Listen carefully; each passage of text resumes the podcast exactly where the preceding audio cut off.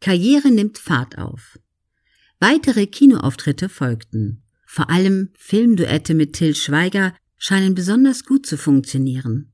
In den Liebeskomödien Kein Ohrhasen 2007 und Zwei Ohrküken 2009 war er in der Rolle des Moritz zu sehen. 2013 spielte er in Kokowell 2 sich selbst. Es handelte sich bei allen genannten Filmen um absolute Kassenschlager, die Schweighöfer endgültig im Olymp des deutschen Kinofilms ankommen ließen. Doch dort machte er noch lange nicht Halt. 2008 durfte er im Film Operation Walküre, das Stauffenberg-Attentat, an der Seite von Tom Cruise Hollywood-Luft schnuppern.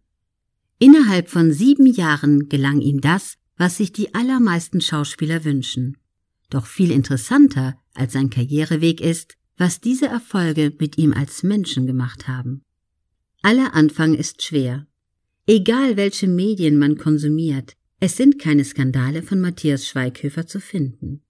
Er scheint tatsächlich so etwas wie Everybody's Darling zu sein. Er hat neben seinem schauspielerischen Talent vor allem ein Talent dafür, vielen Menschen gleichzeitig zu gefallen, ohne in Trivialität oder Anbiederung abzugleiten. Er macht keinen abgehobenen Eindruck, sondern wirkt immer noch wie der junge Mann von nebenan, mit dem Mann und Frau gerne ein Bier trinken gehen würden. Diesen Eindruck vermitteln wohl die wenigsten Superstars. Man kann dies also durchaus als spezielle Fähigkeit bezeichnen. Vielleicht verfügt er über diese Fähigkeit, weil er weiß, wie es ist, unerfolgreich und unbeliebt zu sein. Die heutige Sportskanone war als Kind sehr dick. Er sei in der Schule immer der Kreis mit Locken gewesen. Nachdem ihn der eigene Vater als fette Sau bezeichnet hatte, nahm Matthias ab. Bis heute läuft und schwimmt er regelmäßig, um neben Job und Familie einen Ausgleich zu haben.